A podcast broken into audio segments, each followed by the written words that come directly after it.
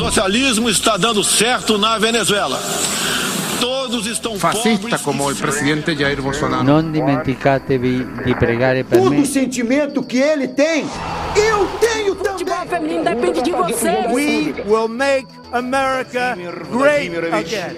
Putin. I have a dream. Podcast Agência Rádio Web. Conteúdo de qualidade multiplataforma. Esportes. Clubes brasileiros negociaram 635 atletas no período de 1 de janeiro a 31 de julho deste ano. Destas negociações, 91 envolveram valores chegando a quase um bilhão de reais, de acordo com o um relatório da Diretoria de Registro, Transferência e Licenciamento da CBF. A entidade contabilizou 1.464 saídas de jogadores do Brasil para o mundo. Foram 340 amadores, 287 profissionais como amadores, 202 do futsal e 635 formalizados pelo sistema da FIFA, acessado pela CBF. A primeira janela de transferência, que aconteceu entre janeiro e abril, movimentou quase 95 milhões de euros. Já a segunda, durante o mês de julho, somou quase 117 milhões de euros. Com informações do Raio X do Mercado 2019, Daniele Esperon. Três partidas concluíram a 22ª rodada do Campeonato Brasileiro na última segunda-feira. Na estreia de Abel Braga no comando técnico do Cruzeiro, a Raposa perdeu para o Goiás por 1 a 0 no Serra Dourada. O treinador estreante, ao final do jogo, revelou que contava com uma maior sorte no placar. Cada um que teve lá dentro deu seu máximo.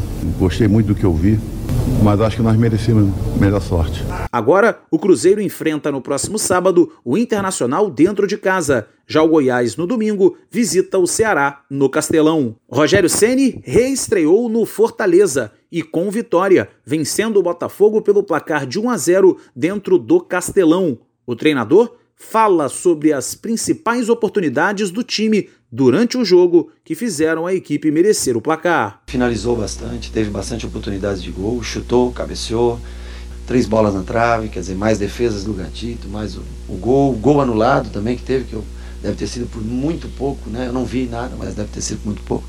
Então acho que o Fortaleza fez uma, uma partida consistente, uma partida que acho que todos saem felizes, não só pelo resultado, claro, mas pela maneira como o time se comportou. Agora, o Fortaleza enfrenta no próximo sábado o São Paulo no estádio do Pacaembu. Já o Botafogo faz duelo de desesperados diante do Fluminense no próximo domingo no estádio Newton Santos.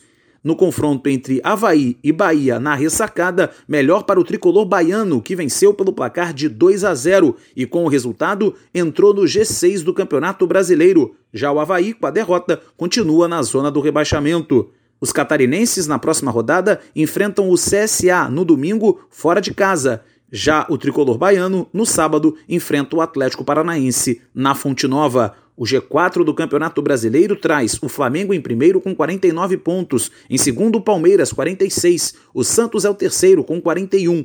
O Corinthians fecha o G4 com 38 pontos ganhos. Na zona do rebaixamento, o Cruzeiro é o 17º com 19 pontos, o 18º é o CSA, também 19. O Havaí vem na 19ª colocação com 16. A Chapecoense fica na lanterna com 15 pontos ganhos e um jogo a menos em relação aos seus adversários. O técnico Rogério Ceni deu sua primeira entrevista no retorno ao Fortaleza, depois da vitória diante do Botafogo no Castelão pela 22ª rodada do Campeonato Brasileiro. Depois de deixar o clube e aceitar uma proposta do Cruzeiro, o treinador revela se já se sente mais tranquilo depois dos últimos acontecimentos na sua carreira. Olha, tranquilo, acho que a gente só vai ficar se em dezembro a gente conseguir atingir o objetivo que o Fortaleza estabeleceu quando nós assinamos o contrato no começo do ano, né? Logicamente que teve essa interrupção, é uma escolha da minha parte, uma decisão, e quem toma de decisões, quem tem tomada de decisões, às vezes está, né? Tem acertos e erros, isso é normal. Ceni conta como foram os bastidores da negociação que marcou sua volta ao Leão do Pici. Nós decidimos a uma, uma e pouco da manhã fechar, e eu às duas e pouco comprei passagem Às 7h40 eu embarquei, não assinei contrato até hoje, não li contrato, não assinei. Nós, eu embarquei para cá porque eu achava que era o momento que se eu não desse o treino ontem eu não conseguiria ter a condição de estar no banco hoje e tentar essa, ajudar nessa vitória. Porque a, a vitória, sem dúvida nenhuma, é dos atletas, eles, eles que correram então, assim, a entrega deles foi que trouxe a vitória. Rogério Ceni é o técnico com mais tempo à frente do time tricolor. Entre 2017 e 2019, dirigiu o clube em 640 dias e 95 jogos. Agora, a equipe do Fortaleza se prepara para a próxima rodada do Campeonato Brasileiro, quando enfrenta o São Paulo, time tão importante na história de Sene, no Pacaembu, pela 23ª rodada da competição nacional. Com informações da Série A do Campeonato Brasileiro, Cadu Macri. Estas e outras notícias da agência Rádio Web você confere nos principais agregadores de podcasts.